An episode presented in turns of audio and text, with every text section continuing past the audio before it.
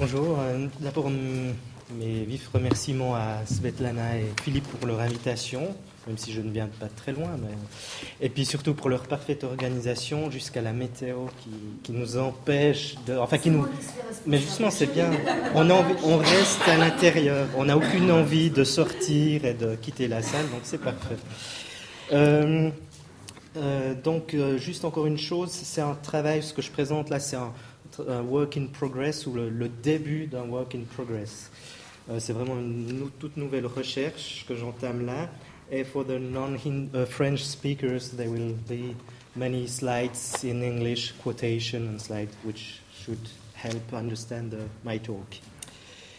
Um, le parcours de Mana Bendrana Troy, que vous avez ici en, en photo, est déroutant à plus d'un titre car il s'est toujours joué, de prime abord en tout cas, des frontières nationales et idéologiques, acteur de la naissance du Parti communiste du Mexique en 1919, puis fondateur du Parti communiste indien émigré en 1920 et membre influent du Comintern, il s'est par la suite distancié de la doctrine communiste centralisée pour fonder en 1940 un mouvement dissident, le Radical Democratic Party avant de remplacer ce dernier par le Radical Humanist Movement.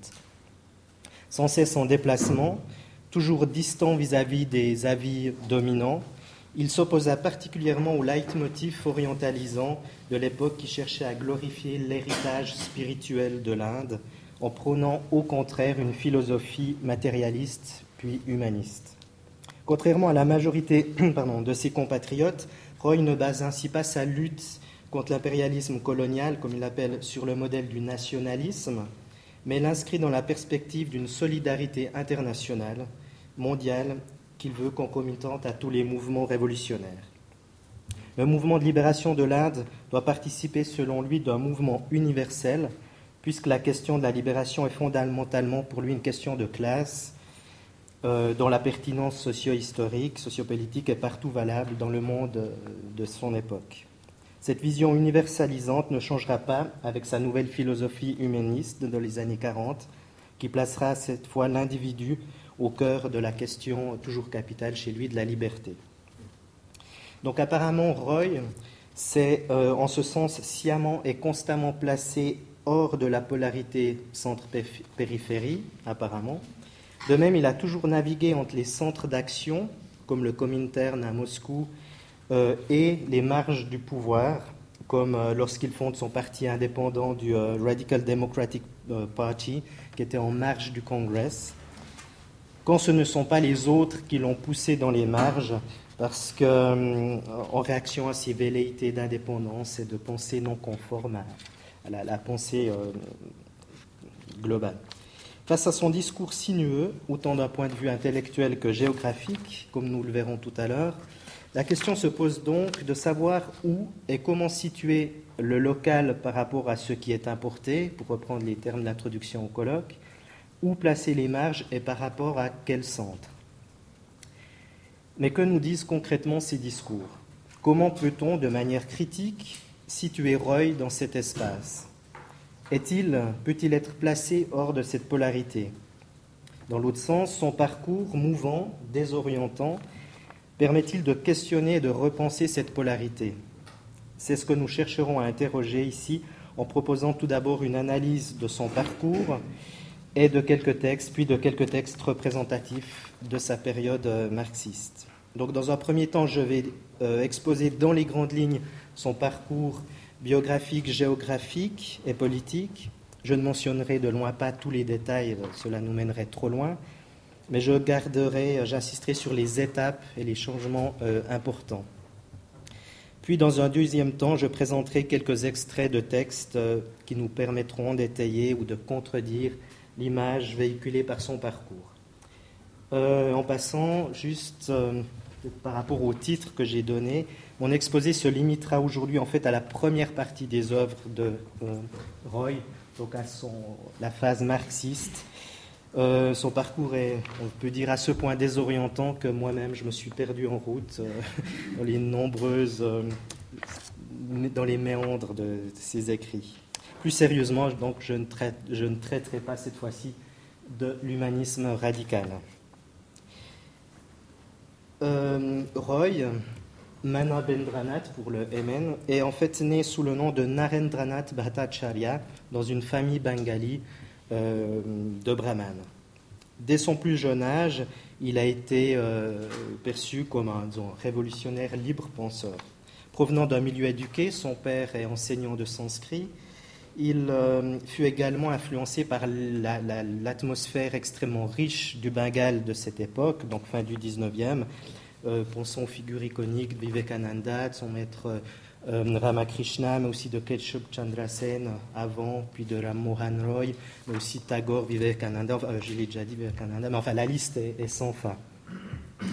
mais très tôt, il quitte l'école, sa formation, pour rejoindre le mouvement de résistance bengali, dans les années 1906 à 1914, euh, donc un mouvement de résistance qui s'était notamment euh, développé suite à la partition du Bengale en 1905.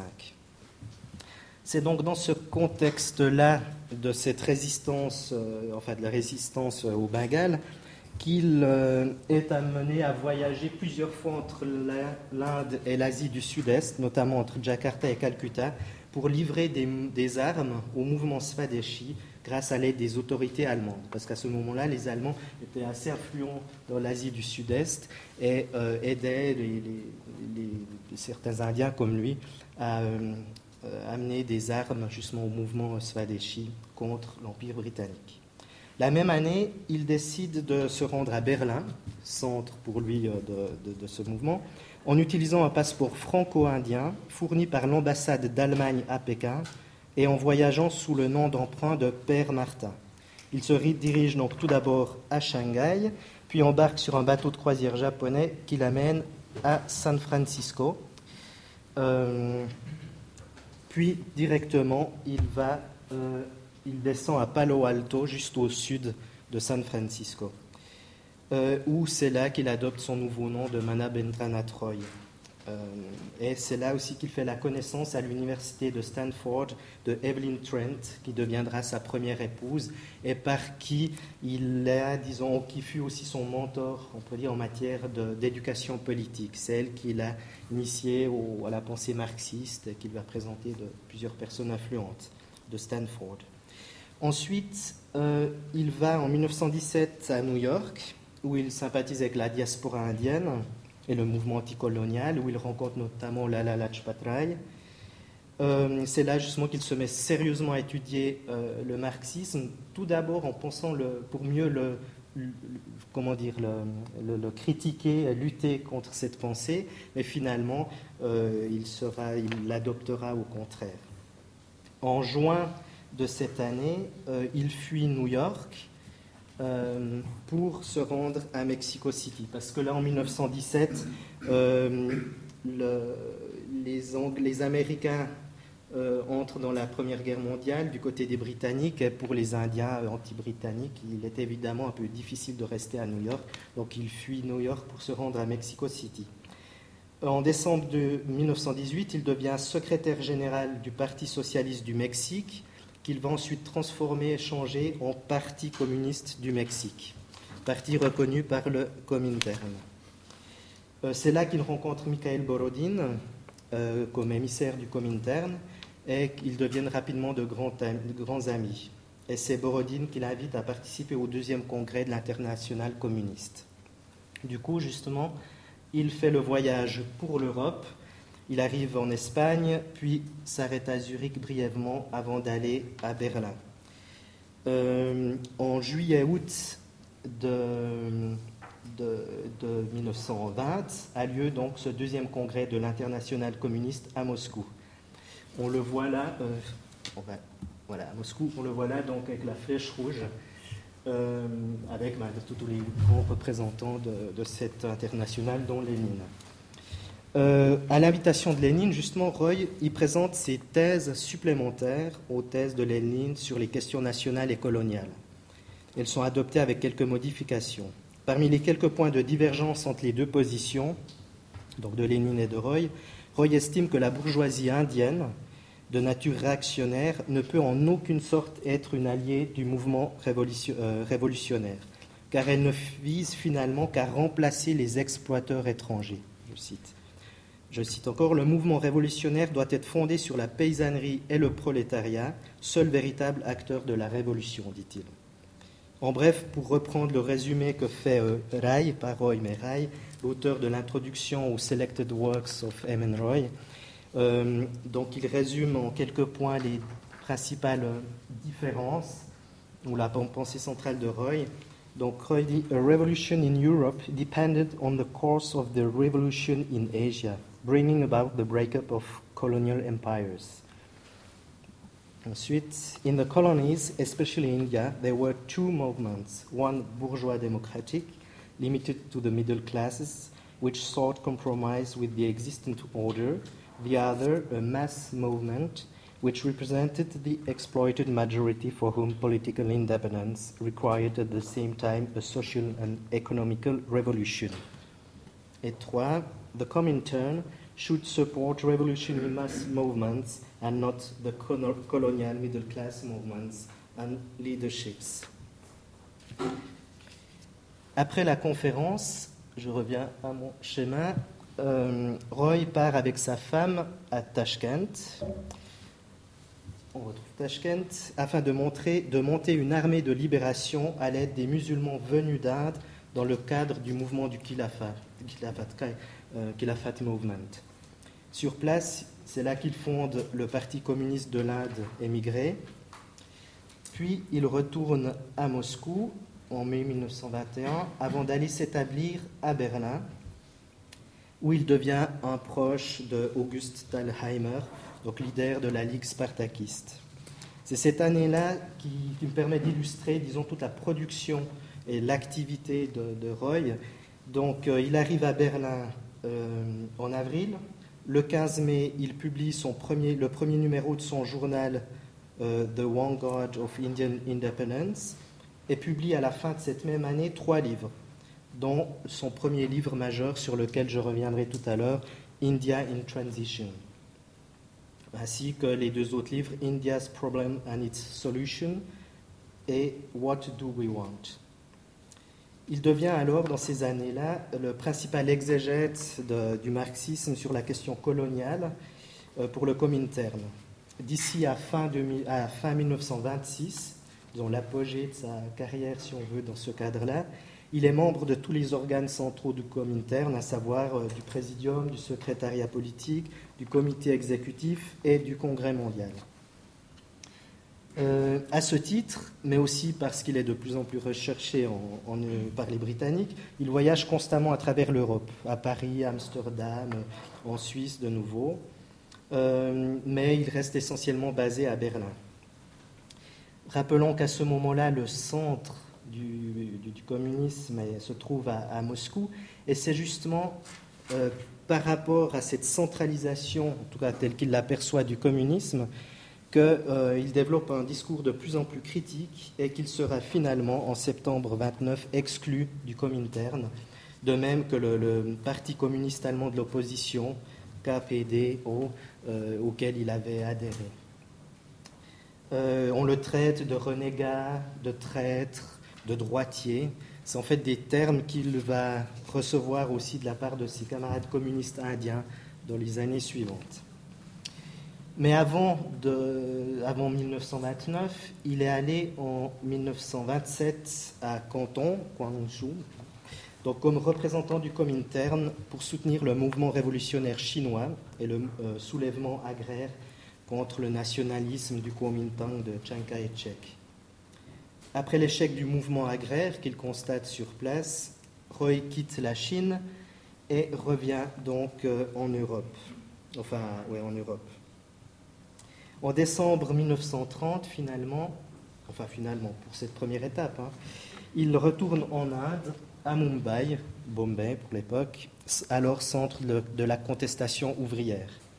Il est euh, peu de temps après emprisonné, de 31 à 36, pour euh, conspiration contre l'Empire britannique. Et c'est là qu'il rédige plus de 3000 pages de manuscrits, ce qu'il a appelé ses euh, Prison Manuscripts qui ne sont pas tous édités, de loin pas encore. Euh, essais qui contiennent ses réflexions sur le matérialisme historique, sur le rationalisme, sur la situation en Inde, mais aussi sur les développements de la physique. En effet, Roy essaye alors à ce moment-là de reformuler le matérialisme à la lumière des derniers développements des sciences physiques et biologiques. En 1936, donc, il sort de prison et rejoint l'Indian National Congress, contre lequel il était extrêmement critique dans les années 20. Helen Gottschalk, sa future seconde épouse, qu'il avait connue à Berlin, le rejoint. Euh, ensemble, ils s'installent à Dehradun, donc euh, au pied de, l'Himalaya. C'est là qu'il va organiser des camps d'études tous les deux ans.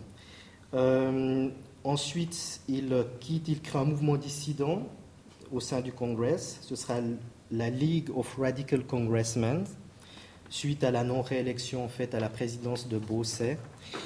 Puis, euh, en 1940, il organise un, congrès, une manifestation antifasciste.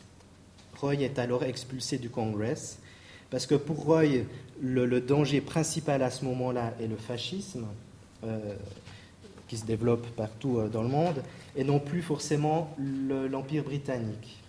Donc, un fait qui déplaisait autant au Congrès qu'aux communistes, et donc là, il se met à dos tout le monde. En 1946, euh, il euh, publie ses, principes de base pour un New Humanism, un manifesto. Et en décembre 1948, il dissout le Radical Democratic Party qu'il avait créé entre-temps, euh, pensant que sa vision de la démocratie ne pouvait s'allier à un parti politique. Donc la politique n'était plus adaptée à sa vision de la démocratie. C'est pourquoi il fonde finalement en 1948 le Radical Humanist Movement, dont les notions clés sont euh, liberté, humanisme, individu, raison, euh, etc. Et il, il, écrit son magnum opus Reason, Romanticism and Revolution en 1952.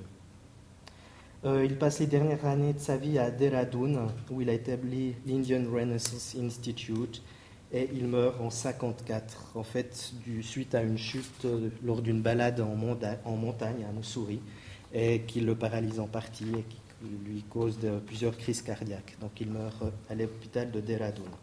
Donc voici pour ma première partie biographique, on aura bien senti ce, ce mouvement autant géographique que idéologique. Dans, la deuxième partie, je traiterai essentiellement de son premier essai, comme je l'ai dit, sur euh, essai sur la situation politique et socio-économique de l'Inde contemporaine. Donc, suite à l'adoption en 1920 par le Comintern de ses suppléments aux thèses de Lénine, Roy avait eu le sentiment qu'il lui faudrait les développer un peu plus sous la forme d'une monographie, notamment pour contrebalancer la direction prise par le Comintern, selon lui beaucoup trop eurocentrique. Le résultat est donc son livre India in Transition, terminé en octobre 21. En début 1922, il y a une édition russe partielle qui est publiée à Moscou. Euh, ensuite, on sait qu'il déménage à Berlin. Et là, Roy publie la version anglaise euh, en avril, sous le nom d'un éditeur fictif. Vous voyez, c'est Genève Édition de la librairie. C'est le lieu et l'éditeur est purement fictif. Euh, et en fin de cette même année, il y a une édition allemande qui sort, alors que les premiers livres, premières copies de l'édition anglaise sont interdites de publication ou de circulation en Inde, euh, parce que, voilà, on comprend bien les raisons. Rappelons encore que Roy écrit, euh, cet essai pendant le Khilafat Movement et pendant le premier mouvement de non-coopération lancé par Gandhi en 1920. Rappelons aussi euh, qu'à cette époque, euh, les œuvres de Roy, celles des années 20 essentiellement, sont toutes empreintes d'une rhétorique euh, révolutionnaire marxiste très forte qu'il applique au contexte du sous-continent indien. Justement, dans ce contexte, les enjeux politiques sont pour Roy intimement liés aux enjeux, aux enjeux socio-économiques et inversement. Euh, il ne peut y avoir de révolution économique pour le prolétariat indien sans changement d'ordre politique, et justement inversement. Euh, l'opposition idéologique de Roy a pour première cible euh, l'élite économique indienne, ce qu'il appelle la bourgeoisie réformiste. Gandhi est au cœur de ses critiques, non seulement comme représentant de cette bourgeoisie, mais aussi en tant que figure de ce que Roy appelle le patriotisme spirituel. Je reviendrai là-dessus.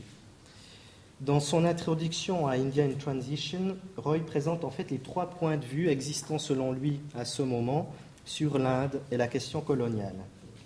Il y a tout d'abord euh, celui des impérialistes britanniques qui voient l'Inde nouvelle, euh, The Young India, comme un nouveau-né dont la classe dirigeante britannique se considère comme le parrain, alors que le libéralisme impérial en est la sage-femme. Ici, vous avez la version anglaise. Donc il y a cet impérialisme. Ensuite, il y a le point de vue des patriotes constitutionnalistes qui correspondent aux, classes dirigeantes indiennes et qui suivent et acceptent le modèle précédent. Et il y a le point de vue des nationalistes orthodoxes, les religieux indiens, qui pour leur part cherchent à faire, revivre l'ancien et préfèrent parler, plutôt que de naissance, de revivalisme.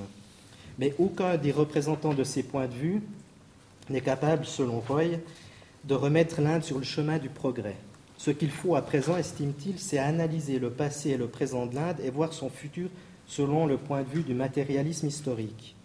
La tâche n'est pas aisée, dit-il, car l'historien de cette époque est alors obligé de passer par le filtre de deux courants historiographiques dominants qui sont liés aux perspectives qu'on a vues tout à l'heure. Il y a d'une part l'historiographie impérialiste qui s'intéresse plus à sa mission civilisatrice qu'aux conditions des peuples colonisés, et il y a l'historiographie indienne qui sacrifie, dit-il, les faits historiques sur l'autel du patriotisme. Euh, prenons à présent quelques extraits tirés de son texte pour montrer premièrement comment il se démarque de ces deux historiographies et deuxièmement quel type de lecture il propose à la place. Dans le chapitre 6 intitulé Political Movement, l'auteur revient sur les événements sociaux et politiques qui ont précédé la période britannique. Il s'attelle tout d'abord à montrer qu'au temps des invasions musulmanes, l'Inde était en partie sous régime féodal, parmi les Rajputs du Nord notamment, et en partie, mais majoritairement, divisé en royaumes théocratiques et en royaumes patriarcaux. Il poursuit en insistant sur le fait que l'Inde n'est à ce moment-là qu'une expression géographique. Plus précisément, the extensive peninsula called India is a mere geographical expression. It is very distinctly marked out from the mainland of Asia by physical barriers, but to hold that this geographical accident has been in itself sufficient to create a sense of national unity among the diverse communities inhabiting India would be to misread the history of human evolution. Roy ne partage donc pas le point de vue des nationalistes hindous qui, en réaction aux Britanniques, parlent pour cette époque déjà de nation hindoue et de passé glorieux qu'elle aurait connu avant l'invasion des musulmans. Si Roy estime que la population du sous-continent a pu souffrir de la présence des souverains étrangers, il ne lie pas pour autant cette situation à une incapacité inhérente qu'auraient eu les Indiens à former cette unité nationale, comme le concluent de leur côté les historiens européens, mais en même temps, il rejette tout aussi catégoriquement la position inverse des historiens nationalistes qui prétendent que les liens culturels et religieux naturels soudaient les Indiens entre eux pour former, cette unité nationale homogène. Non, aucune des deux explications euh, défendues à l'époque ne correspondent selon lui aux véritables causes. Néanmoins, il n'échappe pas à une autre forme d'interprétation réactive vis-à-vis des historiens britanniques en faisant des musulmans, non pas des opposants, des opposants religieux, parce que la religion n'entre pas en ligne de compte dans son argumentaire, mais en faisant d'eux les précurseurs des capitalistes britanniques. C'est en raison des colonisateurs musulmans puis britanniques que le progrès des peuples indigènes fut freiné, dit-il. Il explique cela en ces termes. The political situation, a political state, imperial as well as provincial, was the apparatus of a dominant social extra class extraneous to the country. Its expression was mainly directed against the native feudal chiefs an increase of whose power constituted a menace to the safety, the very existence of the Muslim authority. Thus, the establishment of a more advanced form of political institution instead of contributing towards checked the social progress of the people. En bref, il interprète la conquête coloniale de l'Inde par les musulmans puis par les Britanniques comme le résultat d'une série de causes concomitantes répondant à des lois matérielles déterminées. Ainsi, ce n'est ni la perfidie des colonies britanniques, des colons britanniques, pardon, comme le maintiennent les nationalistes indiens, ni une infériorité innée des Indiens, comme veulent le penser les, euh, les historiens britanniques, ni encore une visée politique colonialiste, et pour ça il a un autre avis que ce qu'on a vu hier, présentation de Blaine. Donc il n'y a pas cette visée politique euh, des Britanniques, selon lui. C'est pas ça qui explique la présence et l'emprise britannique, mais une alliance de circonstances purement socio-économiques. The English traders who came to the shores of India without any political pretension could eventually establish a great and mighty empire because they happened to embody the social force which, in accordance with the, the imperious material laws determining, determining all human progress, was next to assert itself over the political life of the country. Suite à cette première étape purement économique, on l'a compris, les Britanniques ont eu l'intelligence, selon lui, de s'allier à la nouvelle classe commerçante dominante indienne et à l'intelligentsia pour imposer cette fois leur emprise politique sur le peuple et sur ces mêmes élites. The British East India Company succeeded in establishing its political domination over India with the help of and subsequently at the cost of the native trading class, which, together with the intelligentsia, constituted the progressive and objectively most revolutionary factor of Indian society in the middle and later parts of the 18th century. Euh, à ce stade, il peut être intéressant d'introduire à titre d'outil de comparaison euh, trois exemples de rhétorique asiatique ou pan-asiatique. Hein, on élargit un peu la discipline que je tire et que je vais résumer très brièvement parce qu'il reste plus beaucoup de temps, que je tire d'un article de Stolte et Fischer-Tine qui développe euh, justement dans leur article appelé Imagining Asia in India, Nationalism and Internationalism.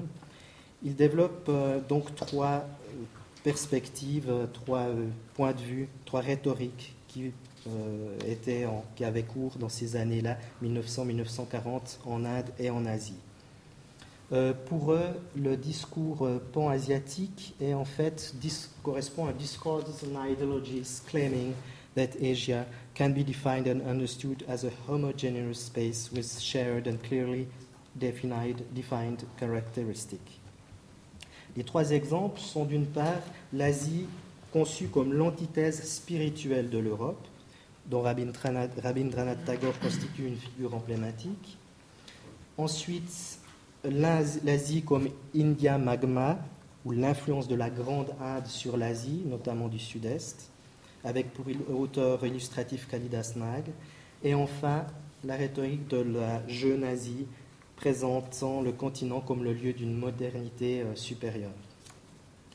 Alors, je ne vais pas résumer leur argumentaire justement par manque de temps, je vais juste euh, montrer le, rapport de Roy par rapport à la position de Roy par rapport à ses argumentaires, ses rhétoriques. Or évidemment par rapport à la première, Roy est très critique dans le sens par exemple euh, quand il parle de, enfin voilà quand il parle du nationalisme, euh, Roy dit It is stupidity or sheer hypocrisy to say that our nationalism will be different from European nationalism. Nationalism is always aggressive, directly or indirectly. Euh, donc, en ce sens, il partageait avec Tagore une haine viscérale envers le nationalisme, mais justement, euh, il est par contre exclu de l'assimiler à la rhétorique plus globale de Tagore, la conception spiritualiste lui paraissait irrecevable en tant que réponse anticoloniale. Une critique virulente de, cette attitude qu'il qualifie d'impérialisme spirituel fait d'ailleurs partie de ses arguments contre euh, le discours de Vivekananda. Il dit dans Indian Transition, He preached that Hinduism, not Indian nationalism, should be aggressive. His nationalism was a spiritual imperialism. This romantic vision of conquering the world by spiritual superiority electrified the young intellectuals whose desperate economic position made them restive. Ensuite, il y a le deuxième type, donc qui voit la grandeur passer de l'Inde et son influence sur le, le reste de l'Asie. Et contre, cette, contre ce discours aussi, Roy se dissocie. Il s'est clairement distancié de toute forme de nationaliste indien, encore plus hindou. Un aspect néanmoins nous permet de ne pas complètement le dissocier des nationalistes, c'est le fait que Roy, comme les autres, a insisté sur le rôle primordial que pouvait jouer l'Inde en tant que pays exemplaire dans la lutte pour l'émancipation du pouvoir colonial. Mais encore une fois, leurs réponses sont nettement distinctes. Voici à titre d'exemple, et je passerai très rapidement dessus, euh, le premier paragraphe final de la version préparatoire du manifeste pour le communisme indien qu'il a rédigé avec sa femme euh, en route pour Moscou, où il disait notamment uh, We appeal to you to recognize the, the Indian revolutionary movement as a vital part of the world proletarian struggle against capitalism. Help us to reign the banner of the social revolution in India and to free ourselves from capitalist imperialism. That we may help you in the final struggle for the realization of the universal communist state. Enfin, restait le troisième type que Fischer, Tinet et Stolte euh, illustrent notamment par l'exemple de Binoy Kumar Sarkar, donc qui mettait en avant l'Inde progressiste euh, sur le modèle de l'Europe et qu'il prenait aussi comme modèle de cette Asie plutôt progressiste le Japon, qui à ce moment-là était euh, de ce point de vue-là en avance sur les autres pays d'Asie. Là, on pourrait faire passablement de parallèles, mais comme je n'ai pas pu lire les œuvres de Binoy Kumar Sarkar, je ne vais pas m'aventurer à faire ces parallèles. Pour conclure, et avant de revenir juste brièvement sur les différents points qu'on a pu faire ressortir de la biographie et du discours de Roy, j'aimerais évoquer un autre aspect essentiel à la problématique de ce colloque. Il s'agit du lien primordial existant entre le fait d'être situé dans le centre, d'avoir accès à l'information de ce fait-là, et le fait de détenir par ce biais-là une forme certaine de pouvoir. En ce sens, Roy doit clairement être associé à une position de pouvoir puisqu'il se trouvait à double titre au centre, au cœur même du savoir et des événements historiques de son époque, c'est-à-dire en Europe et plus particulièrement à Berlin, euh, foyer justement d'innombrables mouvements dans ces années 20, euh, mais aussi au centre des décisions politiques du communisme, puisqu'il fut proche de Lénine et qu'il occupa les positions clés du Comintern. Il avait ainsi non seulement accès à toutes les informations capitales de son temps, mais il était lui-même en mesure de créer et de diffuser ce savoir grâce à ses fonctions politiques et à ses nombreuses publications. Cette dernière réflexion en tête, je reprends très brièvement les points soulignés du l'exposé. Roy répond lui aussi, tout comme les nationalistes hindous, au regard porté par les historiens britanniques sur l'Inde. En quelque sorte, il participe à la vaste réponse des marges au centre, mais Contrairement à eux, il n'invente pas un passé glorieux, unifié, basé sur de grandes valeurs spirituelles et atemporelles. Au contraire, il reprend le leitmotiv du progrès social et économique des grands discours occidentaux, qu'ils soient de nature évolutionniste, impérialiste, orientaliste, marxiste, ce que vous voulez, pour l'appliquer à la situation indienne en particulier et à celle de tous les pays et peuples colonisés en général. De ce point de vue, il se réapproprie le centre pour expliquer les marges. Et enfin, le constat s'impose qu'il adopte lui aussi une perspective et un discours universalisant, moderne, qui plus est lorsqu'il se tournera de retour en Inde vers la philosophie humaniste et rationaliste du radical humanism. Il parle donc le langage du centre à partir d'une région qui reste perçue comme dans les marges, en tout cas dans le contexte colonial et jusque euh, dans les années suivant l'indépendance. La question demeure toutefois, c'est la dernière, peut-on échapper euh, même avec un parcours aussi atypique et individualisé que le sien, au discours centrique comme eurocentrique euh, Peut-on sortir de cette tension bipolaire du centre et de la périphérie Ou plus réalistement, peut-on assouplir, l'élargir en y incluant un troisième terme? Je dirais, outre l'exemple linguistique euh, que nous a très bien illustré Patrick Serio hier, euh, qui montre cet espace intermédiaire, ce troisième monde. Un autre exemple de recentrement ou de décentrement peut être Tashkent, star de l'Orient, comme on l'a vu euh, hier soir, et qui est revenu à plusieurs reprises pendant ces journées. euh, donc, et qui fonctionnait comme un pôle central à ce moment-là. Du point de vue des personnages et sociétés historiques faisant l'objet de notre recherche, étant condamnés à sombrer dans l'oubli ou dans l'indifférence des cahiers de l'histoire lorsqu'on appartient, comme lui, aux marges, ou pire encore, comme Roy, qu'on se situe à l'interstice, ou dans les interstices et les espaces mouvants de cette histoire. Il n'est pas possible de répondre aisément à ces questions, encore moins peut-être de sortir de la dichotomie marge-centre. Tout au moins, l'étude d'un auteur comme celui-ci présente assurément l'avantage de repenser les différentes postures idéologiques qui avaient cours en Inde durant la première moitié du XXe siècle et de rappeler que tous les Indiens ne partageaient pas ce topos de l'Inde spirituelle s'opposant au monde occidental matérialiste. Le cas rapidement évoqué de Benoît Kumar Sarkar en fournit aussi un bon exemple, dont la comparaison avec Roy mériterait certainement d'être approfondie euh, par la suite.